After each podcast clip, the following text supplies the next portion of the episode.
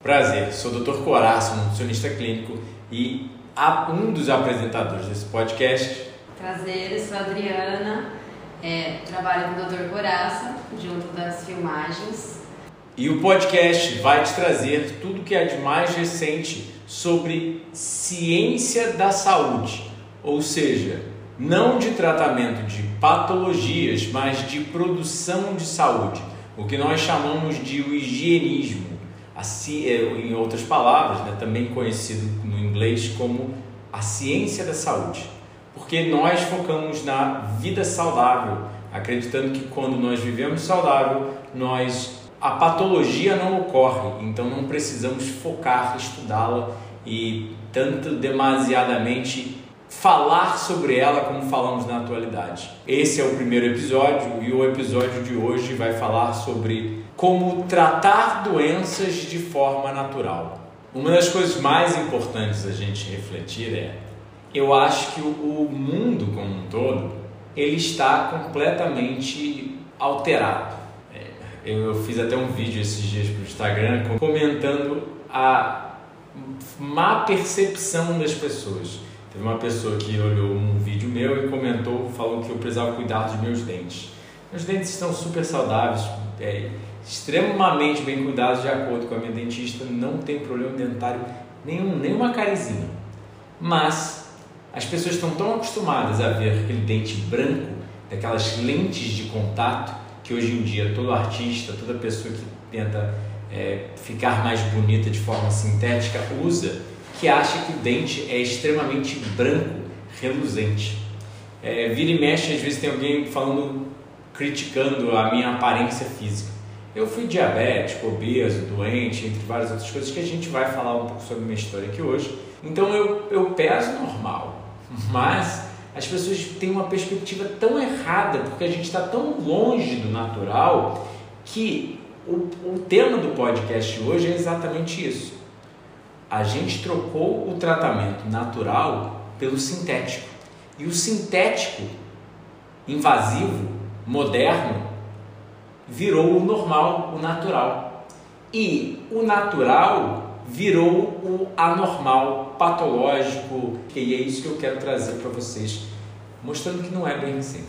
Então conta um pouco pra gente do como que foi esse primeiro acesso que você teve, por que que você decidiu mudar a sua vida, né? Já que você estava vivendo uma vida muito, né, é, boa, né, ganhando dinheiro, já estava fazendo o que amava assim na época. O que, que despertou você para você realmente mudar o padrão que você estava vivendo, né? O ser humano ele só muda pela dor. Nós somos seres que fomos criados para corta caminhos é o que a gente chama na biologia de conservação de energia. Ou seja, você vê pássaros voando em V. Por que, que pássaros voam em V? Porque eles pegam o vácuo um do outro e se aproveitam desse vácuo. Peixes eh, nadam em cardumes.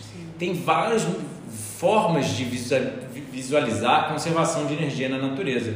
Mas uma, uma das mais delas é tudo que a gente tenta fazer, a gente tenta fazer com um jeitinho porque o jeitinho economiza tempo, economiza esforço, economiza dinheiro, né, que seria o esforço. Sim. Então a gente sempre tenta economizar, né, seja financeiro, seja de qualquer forma. Então eu estava muito doente e eu percebi isso, porque bem simples. Eu nasci sem é, visíveis defeitos congênitos. Só que meus pais na época já ganhavam mais dinheiro do que na época do meu irmão e me deram uma alimentação mais industrializada. Eu desmamei mais cedo do que meu irmão. Eu tive mais, mais influências em estilo de vida. Mas só que meus pais não entendiam nada disso. E minha mãe me levava no, é, no meu pediatra na época. Ele recomendava muito filé mignon, é, bife com batata frita e as coisas que ele recomendava na época para ela. Né? E ela achava que era normal e seguia. Chegava em casa, eu tinha mais doenças, ela me levava lá de novo, ele recomendava antibióticos. E é um ciclo de comida errada, estilo de vida errado, e aí para tentar curar os problemas eram sempre mais remédios. E eu cresci uma criança bem doentinha, digamos assim, indo muito mais ao médico, tomando mais remédios, com mais problemas de saúde do que o usual. E eu, na infância, eu sempre me senti muito incomodado, porque era gordinho, né? minha mãe estava sempre é, recomendando remédios, e eu sempre chegava no colégio espirrando, com aquela alergia enorme, e sempre com baixo rendimento. Ela sempre falando para mim, Eduardo, foca, você tem que estudar mais, você tem que ser mais focado. Eu realmente não entendi o, o, o, porquê, né? Eu, eu me incomodava, era uma coisa que me deixava triste, mas eu tentava o meu melhor.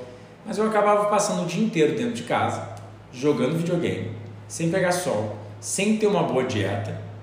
E obviamente, quanto mais um estilo de vida normal eu tinha, mais meu paladar era pervertido. E mais eu queria uma dieta errada, né? mais eu queria é, comida industrializada, porque você perde o gosto por uma banana depois que você sentiu o gosto do açúcar refinado. Né? Então ia uma bola de neve, porque só vai, as coisas só tendem a ir piorando. Né? Então eu, eu, eu cresci muito doente. Dos 17 aos 22, como você falou, eu, eu, é, eu já estava ganhando bem porque eu jogava um jogo de computador a nível profissional. Eu viajei o mundo competindo e criei um time chamado MIBR, um time de Counter-Strike que foi o melhor do Brasil e foi um dos melhores do mundo também depois.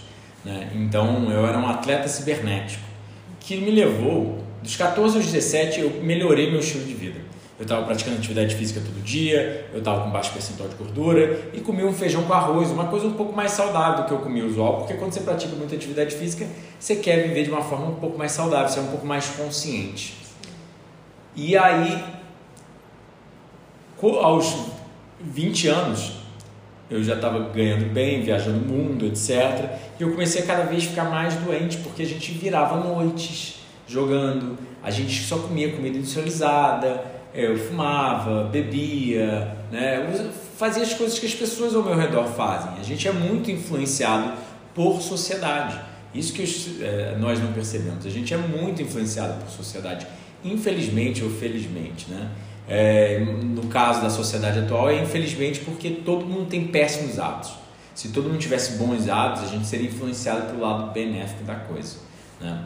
E aí eu comecei a buscar soluções para os problemas, porque eu não estava me sentindo bem e não estava conseguindo mais jogar bem também, porque os problemas de saúde só estavam acumulando. E aí foi aí que eu fui a muitos médicos. Tentei todo tipo de tratamento alopático usual e nada dava jeito. Comecei a marcar duas cirurgias e comecei a ir em terapeutas naturais, acupuntura, osteopatia, quiropraxia, flora. Eu tentei um monte de coisa, um monte de coisa. E nada estava dando certo.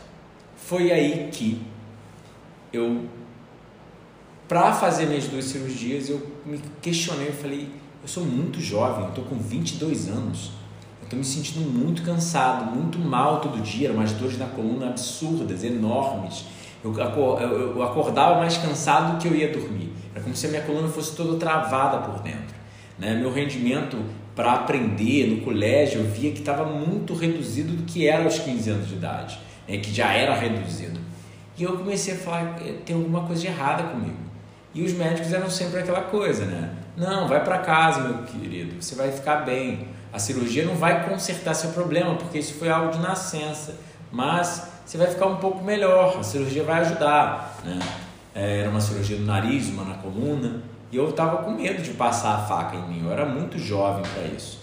E comecei a questionar porque os médicos que eu me atendia, que eram muito famosos na época, né?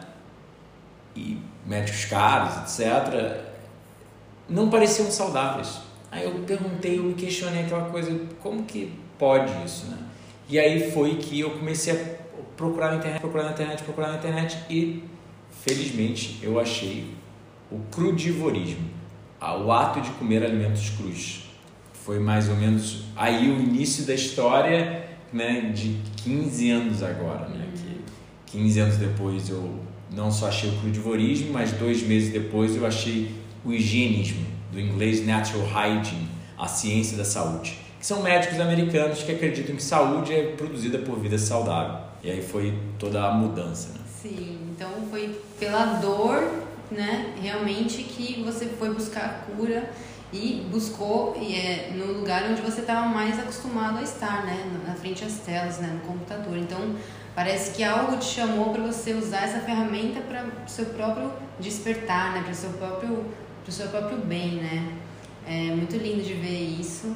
É, eu queria entender assim do é, a partir do momento em que você decidiu fazer essa mudança na sua vida, quais as coisas que você teve que deixar de fazer para poder é, ter esse novo estilo, assim, que você já estava acostumado? Por exemplo, você conseguiu manter essa rotina de jogo, manter essa, essa estabilidade nas viagens que você estava fazendo com essa nova dieta? Ou você parou e decidiu prestar atenção em você e parou tudo?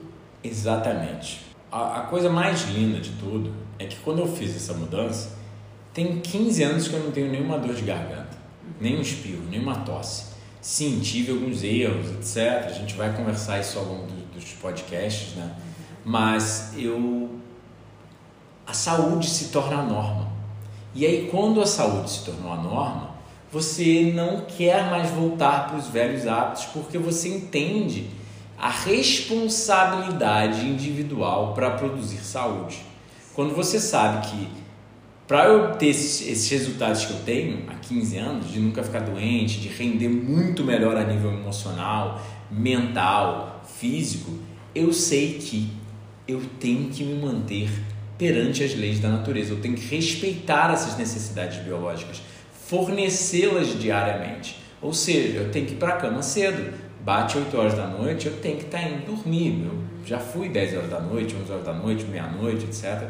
Mas eu sei que sempre que eu vou dormir mais tarde, por mais que eu durma 8 horas, já não é mais a mesma coisa. E a mesma coisa da dieta e por aí vai. Uhum. Né? Então, eu me, me desmotivei de fazer o resto, né? de voltar para os velhos hábitos. Eu me motivei a, a aprender novos hábitos, a me amar mais que eu acho que é o que as pessoas não, não entendem muito, né? Elas veem como uma privação e não como um benefício, né? Eu vejo a vida saudável, a comida saudável como um benefício. Eu posso comer banana, eu posso comer manga, eu posso comer melancia. Eu po poderia estar comendo hambúrguer, mas para quê? Vai me levar onde eu quero chegar? Vai me dar o que eu quero ter? Não vai. E aí eu para mim não vira mais uma privação quando eu entendo o mecanismo e o mais brilhante de tudo, que muita gente critica a gente, vocês não sabem, né, pessoal, mas a Adriana também é frugívora. Eu vou pedir para ela falar em breve sobre isso, mas as pessoas criticam nós, higienistas, por jejuar, viver de frutas, mas elas nunca experienciaram. É. E é muito diferente viver a coisa, gente. É muito diferente porque você vê o Edu falando, vê as pessoas falando, mas é só a é aquilo, é a teoria, né? Quando você começa a praticar, colocar na sua vida aquilo, você percebe, começa a perceber o seu próprio corpo. Aí sim é o autoconhecimento, né? Do que eu acho que hoje é o mais importante a gente ter esse autoconhecimento, né? Conseguir perceber o que seu corpo está dizendo, né? Conseguir eu acho que é esse, esse que é, o, é o, o, o, ponto né, da coisa. Você, a doença te traz a lembrança de que é você primeiro, né? Você tem que olhar para você primeiro, senão você não vai dar conta de tudo, não vai dar conta do externo, né? Então, a vivenciar as frutas é muito melhor. Você mesmo, né, Adri? Você, eu vou pedir para você falar mais sobre um, mais à frente, mas é você mesmo estava falando hoje que você curou uma é, uma infecção urinária. Crônica, né? Crônica. Eu já estava assim, não aguentava mais tomar antibióticos. Eu tomava todos os tipos de antibióticos e em vários especialistas. E até o momento que eu não, não, nenhum mais fazia efeito, né? Meu corpo já não recebia mais nenhum. Eu falei, e agora? O que, que eu faço, né? Não posso mais remediar. Eu vou ter que me encarar, né? Então eu fui buscar, igual você, né? Eu trabalhava em frente às telas também, fui buscar nas telas ali alguma forma o que era aquela bactéria. E eu descobri que aquela bactéria se alimentava de tanta coisa. Eu falei, então peraí, eu preciso começar a dar coisas boas para essas bactérias, né? Então, alimentar essas bactérias que vivem no, no meu estômago, no meu intestino de, de, coisas boas, né? Então, aí eu comecei a praticar mais, é, colocar o suco verde na minha dieta, que foi o que mais me ajudou assim no início.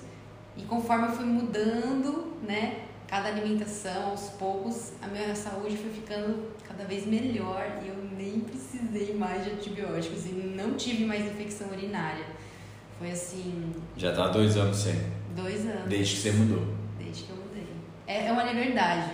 É assim, não depender dessa droga que a gente. Eu, eu não consegui trabalhar assim sem ter tomado o remédio, sem ter né, me remediado antes, né? Então foi uma liberdade. Se drogado, né? Exatamente. Em outras palavras. Exatamente, exatamente. É que a gente não vê a droga sintética como droga, né? A droga lícita, a gente acha que isso é remédio, né? Cura. Né? O... Drogaria, né? O próprio é, nome já diz, né? É uma drogaria, né? Então você não tá se ouvindo, você tá se drogando realmente. E é libertador. O que mais foi libertador para mim foi perceber a saúde. Perceber que meu corpo saudável é que funcionava direito, meu raciocínio, tudo melhorou e. Simples, né? Sem Nossa. precisar fazer nada. Só comer ser- mais alimentos vivos, só começar a comer mais vida. Isso é maravilhoso, é uma liberdade, gente. Realmente. E como que foi pra você descobrir que você estava diabético? Quais foram os prin- principais sintomas que você sentiu no início?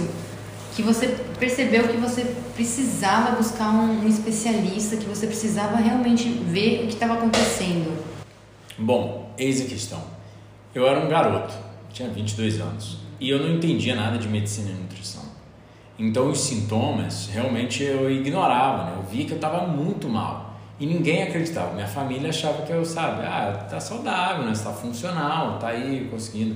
Só que, por exemplo, eu estava sempre resfriado, tinha problemas imunes sérios, porque alergias crônicas, é, faringite, laringite, é, sabe, é, era sempre uma febre todo mês de cinco dias de cama, né? Então, mas é, a gente não associa. Então, eu realmente nunca fui diagnosticado diabético, mas eu era pelo menos pré-diabético ou diabético por quê? Depois, quando eu comecei a estudar, você aprende que você tem o que, que é polifagia, poliúria, polidipsia e fadiga crônica. Eu sofria de fadiga crônica, que é um, algo que o diabético sofre. Polifagia, ele come em excesso, ele está sempre com fome por causa da resistência insulínica. Poliúria, ele está sempre urinando em excesso. E polidipsia, sede constante. Então eu tinha todos os sintomas diabéticos. Na verdade, eu não fazia exame para testar para ver se eu era diabético. Eu quase nunca, naquela época ainda, eu não era, sabe? A gente não fazia exame em pessoas mais jovens. Hoje em dia eu acho que o uso, dos exames laboratoriais está cada vez mais constante. Mas é, eu tenho certeza que eu já estava pelo menos pré-diabético e em alguns, alguns é, dias que eu exagerava, provavelmente eu já tinha a glicemia constante acima de 125, que é o padrão da diabetes. Ou aí você descobriu que essas, né, esses sintomas estavam errado, né? Foi atrás, né? E aí você realmente começou a se alimentar melhor, né? Começou a mudar seu estilo de vida depois. É, na verdade eu me sentia muito mal, eu estava muito mal todo santo dia e eu não sabia o que tinha. Os médicos, cada um falava, ah, você tem um problema na coluna. É, é, a medicina, né, ela, ela compartimentaliza as coisas, ela separa as coisas, né. Então eu ia pro, pedia, pro ortopedista, ele falava que eu tinha problemas na coluna. Eu ia pro otorrino, ele falava que eu tinha problemas no nariz. Mas nunca ninguém conectava um problema com outro e pedia um- uma bateria de exames completos, né. Eu comecei a fazer exames para cirurgia que ainda não tinha incluído os exames de sangue, né, o, a- o exame da glicemia usual. Então, eu na hora que eu achei na internet, eu estava procurando, procurando. Na hora que eu achei na internet crudivorismo, falei, que que é isso? E aí foi na hora que eu falei, calma aí, a única coisa que eu ainda não tentei, eu tentei todo tipo de tratamento alternativo. Mas a única coisa que eu não tentei é comer de forma extremamente natural, ou seja, comer como animais comem e viver como animais vivem, né? Ou seja, dormir mais cedo, pegar mais sol, praticar atividade física todo santo dia, né? Jejuar quando está tá com incômodo, que é o que animais fazem. Eu sei, vão falar, ah, nós não somos animais, etc. Se você é, quer ver esse canal crescendo, quer ver mais podcasts, a gente pede o quê? Para compartilhar, sentar o dedo nesse like E, gente, curtir, porque esse canal aqui vai ter muito podcast legal, vai ter muita gente bacana, com várias histórias e muito conteúdo, assim, para expandir, para abrir vários portais. Então, não se esquece de comentar aqui embaixo é. se você já passou por situação similar. E o próximo podcast vai ser sobre jejum. Um, um leitor que jejuou 40 dias à base de água e a gente vai tendo um papo sobre jejum bem legal. Não se esquece de se inscrever no canal e apertar o sininho. É muito importante. Quanto mais interação, mais o YouTube gosta e ele vai te entregar mais do nosso vídeo. Então, bem simples. Ao eu começar a comer mais frutas e vegetais, a gente tem vários parâmetros na ciência que embasam que na verdade a fruta tem propriedades antidiabetogênicas. Porque muita gente só pensa na fruta, frutose e o açúcar.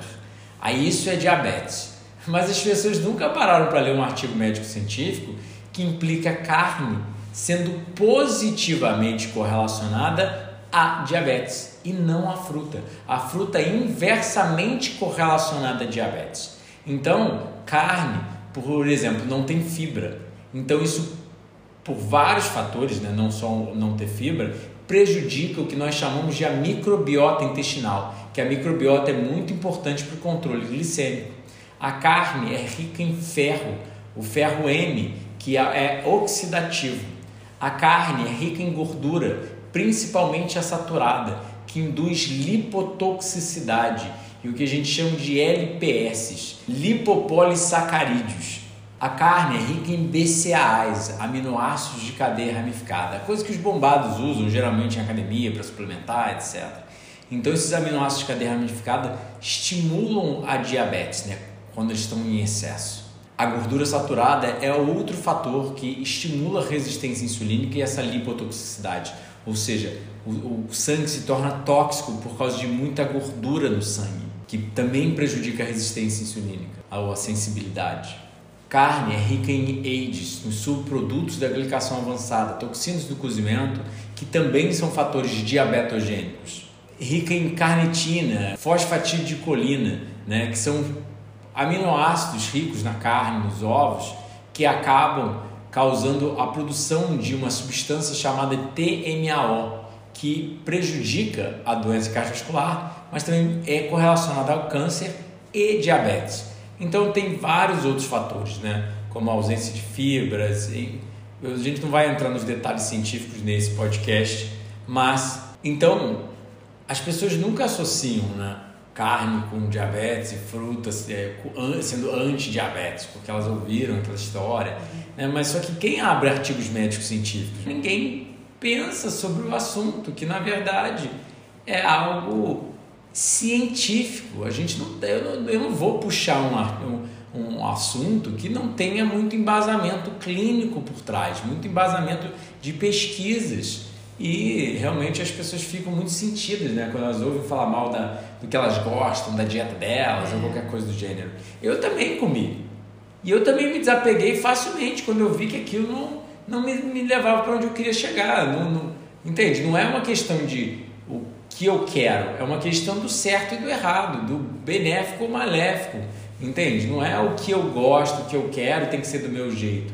É meio que uma, um comportamento meio infantil das pessoas, né? De ah, não, eu não vou mudar porque eu gosto disso e eu vou fazer isso.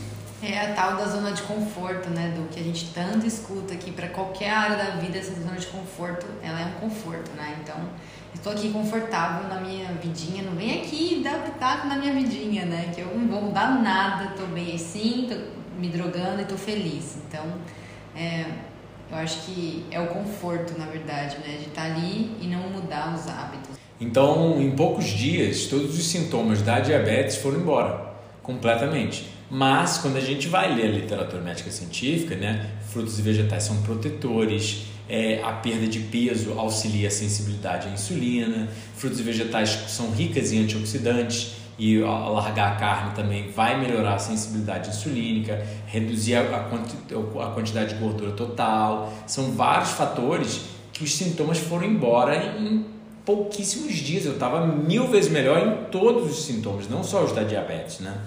Os correlacionados usualmente à diabetes. Então foi a melhor coisa e eu me senti tão bem que eu sabia que eu estava no caminho certo, né? E logo após você iniciar essa, essa, essa alimentação né, mais cheia de vida, mais cheia de água, né, que era dar o alimento ideal para o seu corpo, né? Você começou a fazer os jejuns? Como é que foi o acesso aos jejuns? Eu senti que eu precisava, porque eu, como eu era muito doente, assim que eu adotei uma dieta crua, parece que os neurocircuitos falam com você, entende? Uhum. Parece que, não sei, a microbiota, alguma coisa me indicava que eu realmente precisava de um jejum, que eu não estava com tanta fome. E parece que quando a gente está cru, você sente isso também, né? O corpo dita mais as regras, né? Você ouve ele mais alto, a necessidade dele, o que ele quer comer, o quanto ele quer comer, sabe? É mais explícito. Então, na hora eu falei, cara, eu não tô com tanta fome, eu preciso de descansar, né? E aí eu comecei a ler a literatura porque eu dentro do crudivorismo, né? Mesmo a literatura crudívora não higienista, todo mundo fala muito do jejum, né? Uhum. E aí eu comecei a experienciar, ficar um dia aqui quase em jejum, ficar, sabe, fazer um jejum intermitente. Eu já estava comendo muito menos porque não sentia fome. Aí eu comecei a baixar muito do peso. Fui bater 57 quilos, pô, eu tô com 70 agora, são 13 quilos abaixo, né? Uhum. Eu emagreci bastante, assim, fiquei bem raquítico mas eu me senti muito bem. O olfato era muito melhor, era tudo mais lúcido, mais vivo. Era como se eu fosse um, sabe, um animal pronto para uma criança pronto para ganhar a vida, assim. E aí que eu vi, caramba, só que eu ainda não correlacionava a restrição calórica, né? Eu achava que era a dieta que estava me fazendo muito bem. A dieta estava me fazendo muito bem, mas ela me facilitava ter uma maior restrição calórica proteica, que o frugivorismo em si é um semi-jejum né? O que as pessoas não entendem. É porque a gente ingere tanta água e pouca caloria e pouca proteína que é um semi-jejum. Por isso que a própria história da Bíblia sugere que seres humanos eram para viver 120 anos. Né? É, tudo indica na ciência que essa restrição calórica proteica aumentaria o tempo de vida, né? levaria a gente a viver o nosso máximo potencial. Maravilhoso. E aí foi que eu acabei praticando é, cinco jejuns longos mas levou seis meses para eu começar o meu primeiro jejum mesmo, né? Eu só tinha feito de um dia até o meu jejum de 24 dias. E aí depois de seis meses que eu adotei a dieta, foi mais ou menos seis meses, né? Eu adotei em dezembro de 2006, acho que foi dezembro de 2006. E aí em julho para agosto de 2007, eu jejuei por 24 dias à base de água, depois de ler o Shelton né, e, e estudar um pouco sobre o no trabalho do Graham, mas eu li um bom livro do Shelton, que é o Fasting Can Save Your Life, Jejuar Pode Salvar Sua Vida. Eu li, eu e li outras coisas dele na internet, de outros livros, né, sem ser um livro físico, e falei, é isso, e saí para correr numa noite e entrei em jejum. Quando eu voltei, eu falei, não vou mais comer, mãe. Minha mãe surtou na época, etc. Eu, eu falei, não vou mais comer por pelo menos uns 20 dias. É, eu achava que eu ia ficar 20 dias, acabei ficando 24 dias. Uau. E aí eu fiz, eu tranquei a faculdade, eu decidi trancar a faculdade e eu acabei quebrando esse jejum por causa da faculdade, por causa da pressão da família, que eu queria ter ido mais.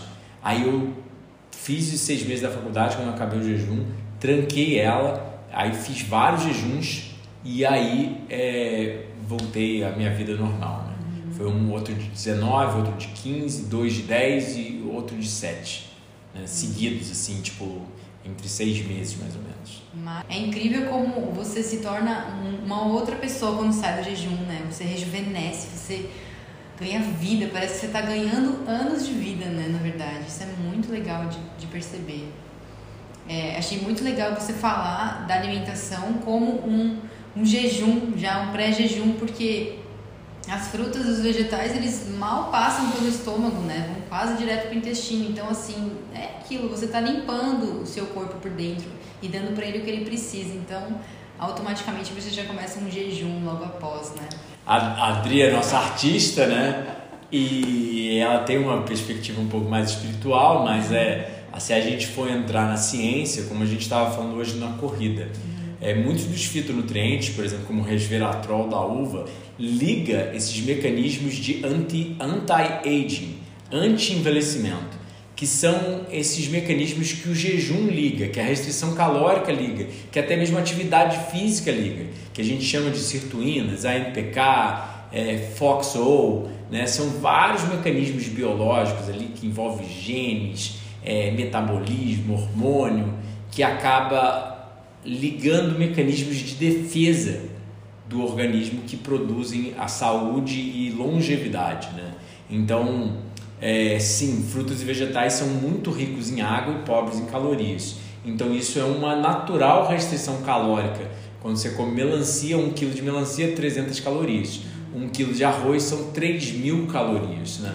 3.300. Se for arroz cru, pessoal, antes de cozinhar, depois que cozinha, vai reduzir um pouco das calorias, porque é, é, é, introduz água ali, que a água ele absorve a água, né? Mas um quilo de arroz é 3.300 calorias.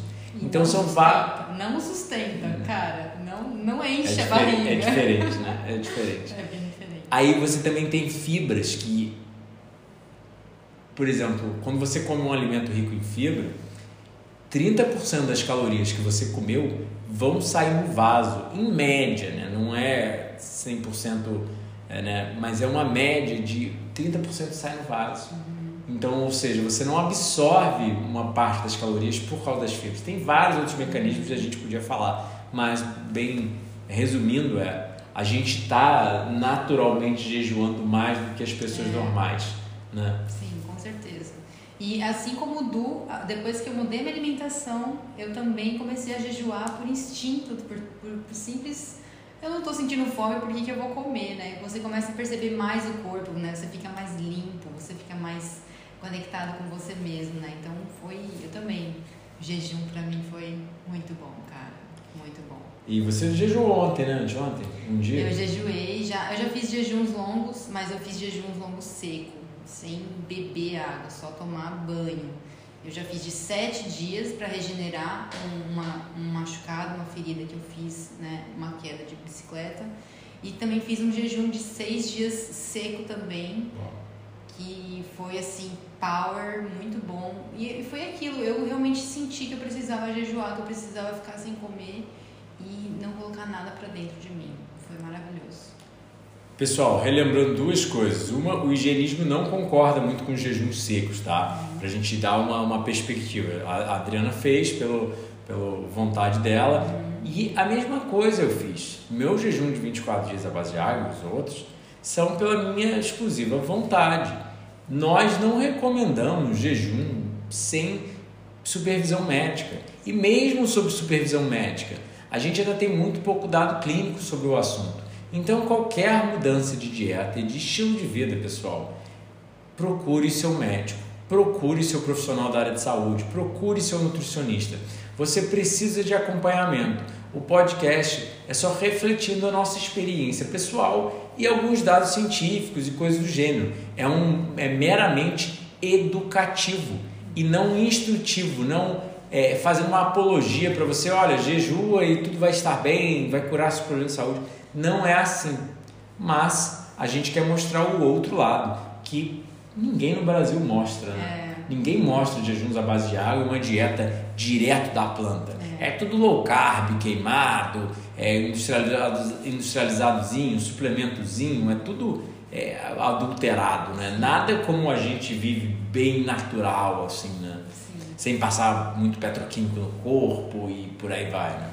E é incrível como você começa a perceber o tanto que é natural essa alimentação, que você repara, os animais os animais selvagens, você não vê os animais selvagens doentes, né? Mas os animais que vivem nas cidades grandes, eles estão sempre doentes, porque eles comem aquilo que tá, o ser humano está comendo, né? Então eu comecei a reparar nisso, falei, uau, a gente está deixando os animais doentes, cara. Isso pegou no meu coração. Eu vi no outro dia um, uma página do Instagram Monkey Lovable, é a Macacos Adoráveis, um cara alimentando chimpanzé dele com rosquinhas, com esses isotônicos, é tipo, sabe?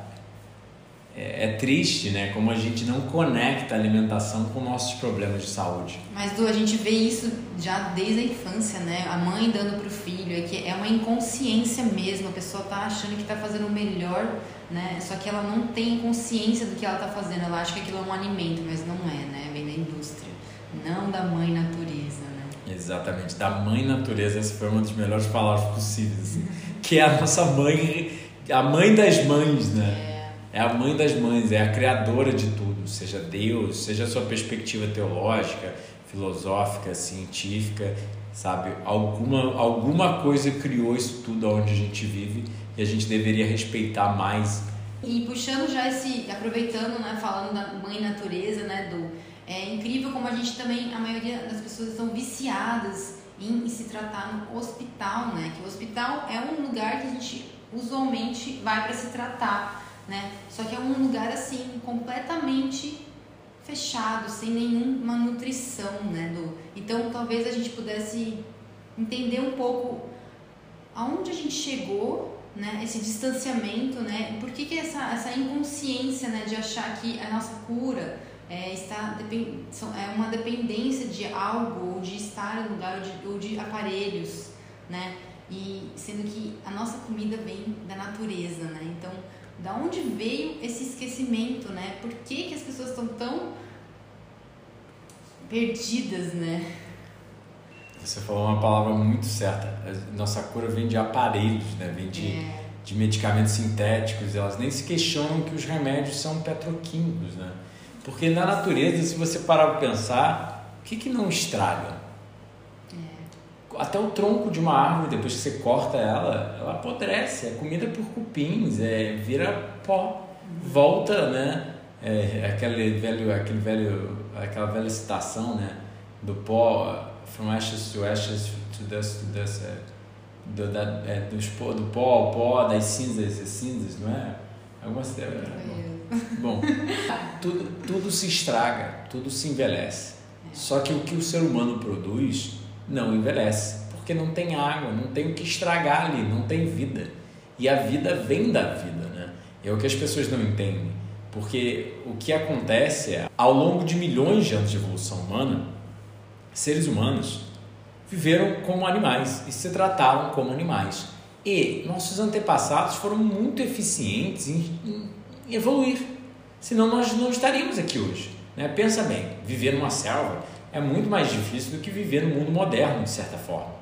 Porque você vai ter, sabe, você desce para o chão da selva, tem um leão te caçando, tem um jaguar, tem uma onça, entende? Não é, tem uma aranha enorme, tem uma cobra de 10 metros na, na, na Amazônia, sabe? Tipo, tem crocodilos, tipo assim, é, é muito mais fácil ser predado, é. né? E porque hoje em dia a gente vive entre quatro paredes aqui, para a gente não ficar suando, a gente ligou o ar-condicionado. É né? E a gente vai falar sobre hormese, tá? A gente vai falar sobre hormese, que eu até conversei com a Adri hoje. O que não me mata me torna mais forte, é o termo científico. Então, é importante a gente se expor ao frio, ao calor, ao, a um estresse fisiológico, né? Não o estresse do mundo moderno, mas o estresse antigo. Então, o que acontece? Seres humanos foram muito saudáveis e muito fortes ao longo de milhões de anos, como todo animal é, animal que vive na selva real, né?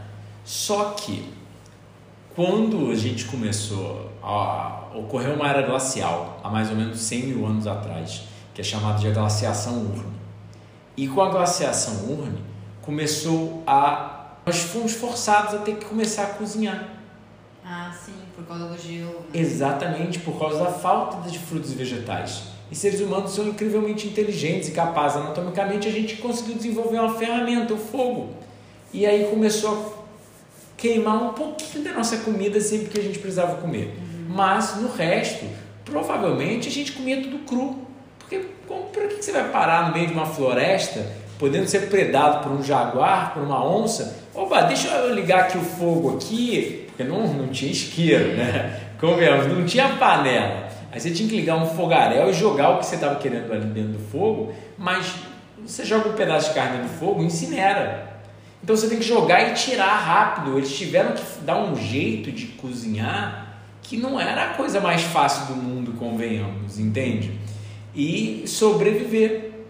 Então, com isso, os dados científicos sugerem que a doença começou a aparecer, porque a gente começou a introdução da agricultura de grãos, do amido, da, da proteína animal em excesso ainda mais cozida, né? E a gente começou a mudar muito da nossa natureza dietética e de natureza de hábitos e não fornecer esses requisitos biológicos, ou seja, uma quantidade exata de nutrientes, a ausência dessas toxinas do cozimento, certos é, o convívio direto com essas plantas e as variedades de plantas que a gente consumia, né, virou a própria literatura sugere que virou uma dieta muito monotípica, né, ou seja, poucos ingredientes e tudo insosso, né, tipo arroz, feijão, não é aquelas cores, a água e todos os fitonutrientes que vêm nas diferentes frutos e vegetais que a gente comeria quando a gente vivia em cima das árvores como os primatas, né?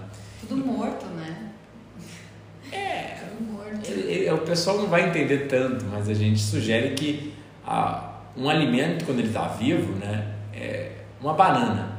Ela tem um tempo de vida curto ali, de uma semana, duas semanas. E ela morre. Ou seja, é difícil para as pessoas entenderem, mas uma banana tem metabolismo, taxa respiratória, taxa metabólica, hormonal, é, secreta hormônio. Tem até células. Então é, é muito importante a gente entender que sim, o alimento está vivo ali na planta, né? E tem um tempo de vida curto. Arroz e feijão realmente tem um tempo de vida muito longo, de um ano. E ainda mais depois que você cozinha, né? É, você perdeu uma parte do que o alimento poderia te fornecer ali vivo, né? Sim, a gente vai entrar em outros fatores em relação a, ah, mas não dá para comer arroz e feijão cru, etc. Mas basicamente o conceito primário, pessoal, é que a gente começou a vivenciar doenças. E com essas doenças, seres humanos começaram a achar que era culpa de Deus, demônios, diabo, começaram a culpar qualquer coisa. E começaram a tentar buscar um método de cura. E aí foi desenvolvida a medicina ocidental usual, né? que na verdade no início, até mesmo Hipócrates foi o primeiro a falar de epidemiologia, foi o primeiro a falar de estilo de vida causando doença. Então não foi tanto para o lado errado como a gente vê hoje. Né? O Hipócrates já acreditava em dieta, em jejum e falava isso. Né? Tem várias citações de Hipócrates. Né? Que a pessoa precisa querer ser curada. Não adianta tentar curar ela sem ela querer ser. Então já, a gente já entende de estilo de vida. Só que aí, ao longo do, do principalmente ao, nos últimos 200 anos, cada vez mais a gente virou para remédios é, alopáticos petroquímicos, né? que vêm de, do petróleo, literalmente, de petroquímico sintético. Né? E ah, tem vídeos sugerindo que foi a família Rockefeller né? que literalmente fez todo essa, esse domínio de uma medicina e criação de remédios por trás, etc. Mas as pessoas começaram a cada vez mais se basear nisso e negar terapias naturais e focar só em terapias sintéticas. Mas o higienismo ainda é diferente da terapia natural e da terapia sintética. Ou seja, o higienismo é diferente da alopatia, que é a medicina vigente, diferente da medicina naturalista, naturopata, etc. Porque nós não tratamos doenças, nós produzimos saúde, com o um conceito que se a saúde é a norma, para que você vai tratar a doença se ela não acontece quando você vive de forma saudável? Que é aí que entra o que nós alegamos de as necessidades biológicas, os elementos essenciais da saúde. Ou seja, ar é uma necessidade biológica. Se você é privado de ar, você tem prejuízos. Se você é privado de sol, você tem prejuízos. E aí a pessoa tenta curar uma deficiência de sol, entre aspas, com um remédio. Ou, na atualidade, com um suplemento, achando que o sol é só uma coisa que você pode, a, a vitamina D do sol, você pode encapsular, num, obviamente, numa pílula petroquímica e consumir pela boca e não fazer a, a, pele ser exposta ao sol, que por exemplo hoje a gente correu no sol do quase meio-dia, depois meio-dia também. É. E aí causa vários processos horméticos. Ou seja, a luz do sol hoje em dia a gente está mostrando que tem é, aumenta a produção de antioxidantes endógenos a nível celular, né? antioxidantes dentro da célula. E tem vários outros fatores, é, calibra o ritmo circadiano, e causa esse processo de hormese, né? Porque a gente ficou muito quente correndo no sol. E isso liga o que a gente chama de heat shock proteins, proteínas de é, choque térmico. É bom, eu não vou entrar na ciência que até a Adri falou, vamos fazer uma, uma conversa mais descontraída, mas é, é mais ou menos isso, pessoal. É legal perceber também do que a gente acaba recebendo o calor do sol pelo jeito certo, né? Que é através da pele, né? Não pela boca, né? A gente não quer algo quentinho para esquentar a gente, a gente quer o sol, porque a gente sabe que é dele que vem os nutrientes, né? Então eu sinto que a busca pela comida cozida também tem um pouco disso, tem um pouco desse apego assim do quentinho, do que ai, vai me dar um conforto, mas é um falso conforto, né? Eu percebi isso depois que eu comecei a me alimentar mais de alimentos crus, é, crus né? Então, a falta daqui. As pessoas perguntavam, mas você não sente falta de uma coisinha quentinha, né? E eu falava, cara, mas tem sol. Como assim eu vou sentir falta de algo se o sol tá aí todos os dias para me esquentar, né? Então, é muito. Parece que gente, tudo fica muito mais claro, você começa a entender muito mais as coisas de uma forma muito mais ampla, né? Mais enfim, a consciência fica muito expansiva, né? E aí é, é, entra na questão do remediar, né?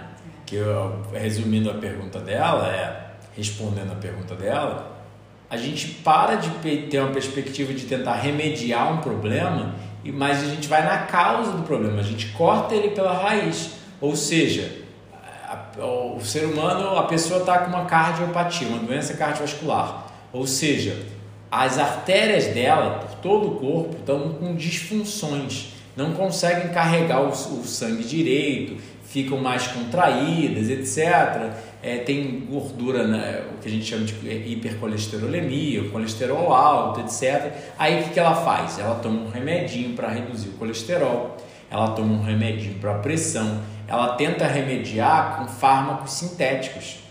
E a gente esqueceu que a natural remediação é a atividade física, é a dieta, é o sono, é jantar cedo, que até mesmo jantar tarde aumenta colesterol. E aí as pessoas negaram e, e simplesmente esqueceram tudo isso e foram levadas a crer que a gente pode só tomar um remedinho e vai estar tá tudo bem. Isso não vai reduzir é, é, tempo de vida, qualidade de vida, não vai. Enquanto ela está viva, ela acha que isso está tudo bem. Exatamente. E aí entra um fator bem, bem simples. Você, saúde não é comprada, é produzida.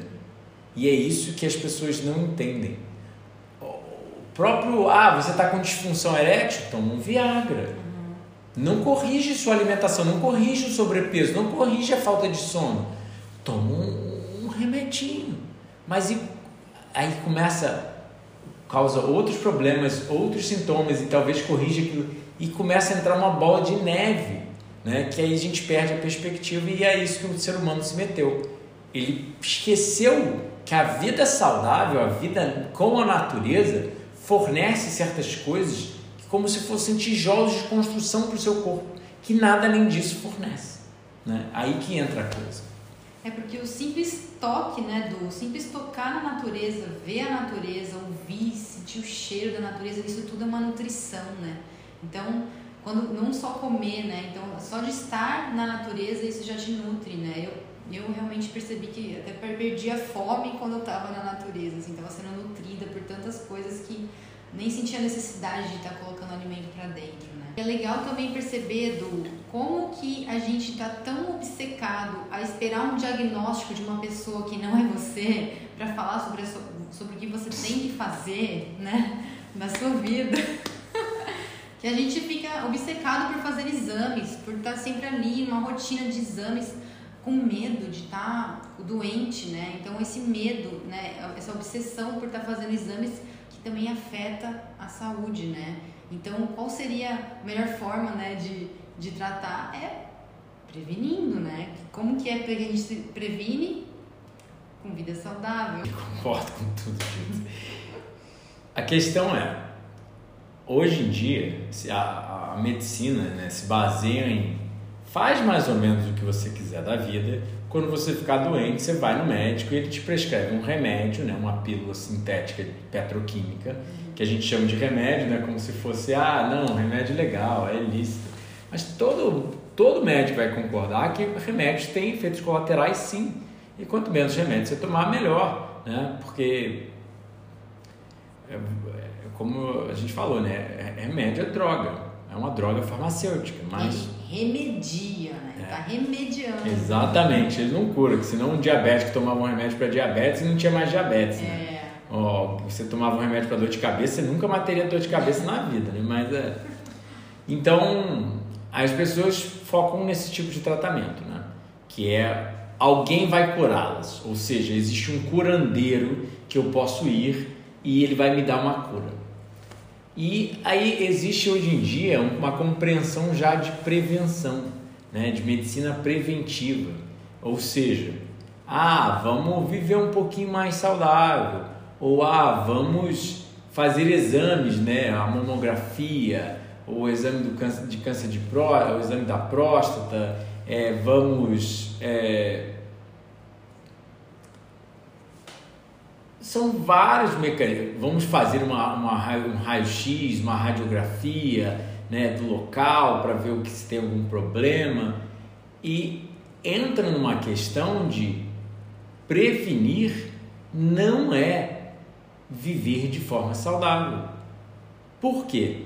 Porque um exame ele só vai te dizer se você está doente ou não. E a gente ainda vai, pode entrar em outros podcasts sobre o diagnóstico excessivo, tem vídeos de câncer lá no canal antigo mostrando o que, que acontece com o diagnóstico excessivo. Ou seja, às vezes você faz um exame desses de câncer e pode detectar um pseudocâncer, que nunca viraria um câncer, e você começa a ser tratado para câncer, sendo que você não tem câncer.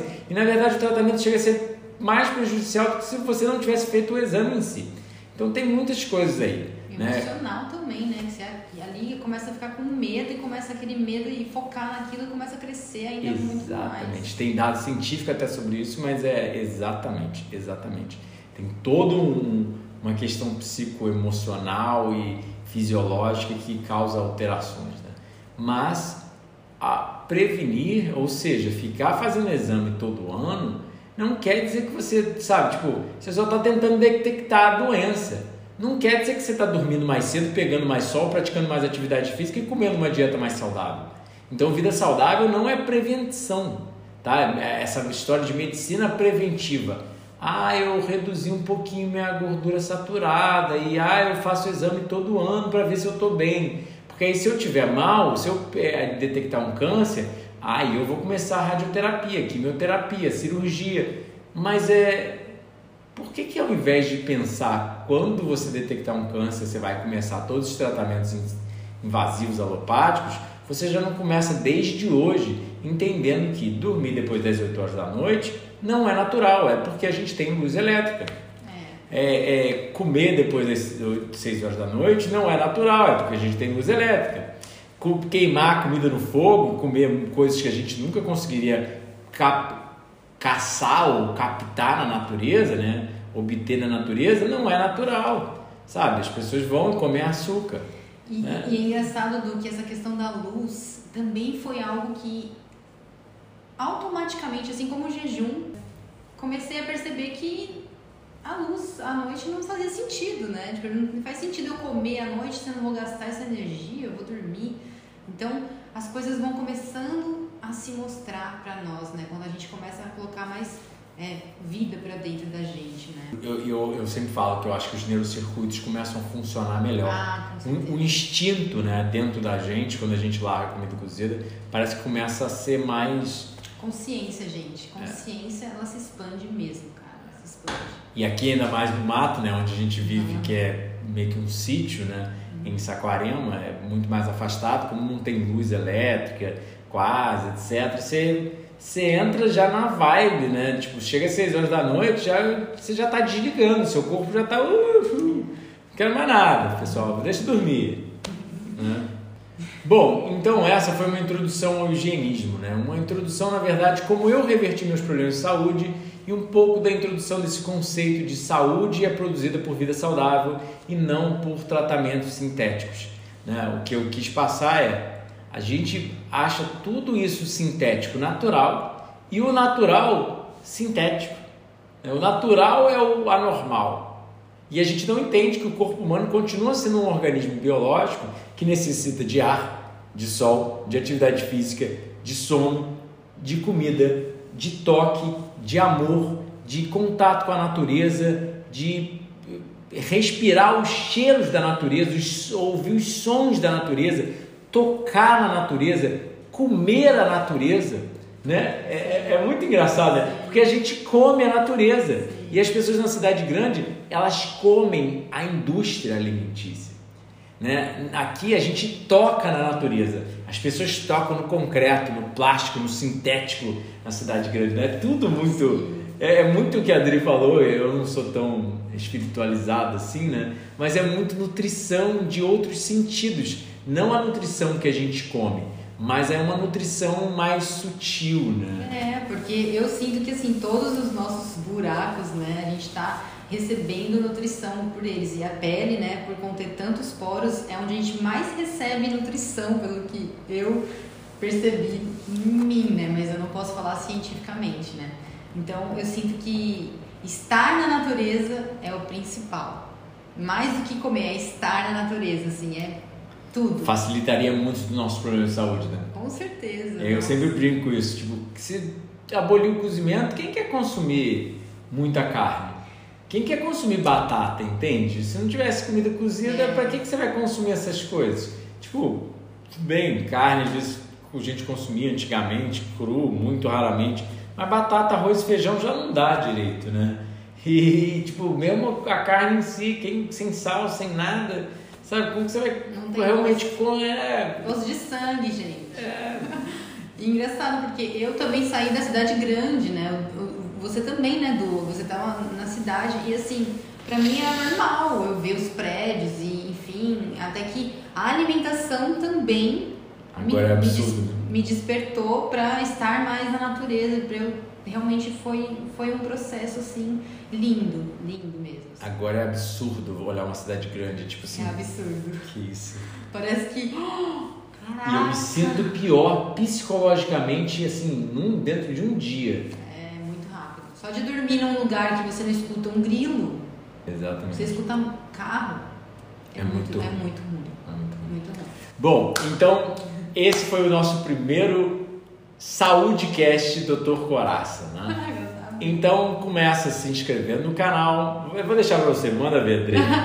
se inscreve no canal, senta o dedo nesse like, comenta aqui embaixo se vocês estão gostaram desse tipo de vídeo, se vocês acham que assim querem fazer perguntas sobre o que vocês querem que a gente sugere temas, sugere temas, sugere temas. Compartilha porque a gente tem que expandir, né, esse conhecimento, né? E do Fala dos seus maravilhosos livros, né? Que o claro. escreveu maravilhosos livros, gente, que tá fácil para acessar a informação, só pegar e ler, sabe?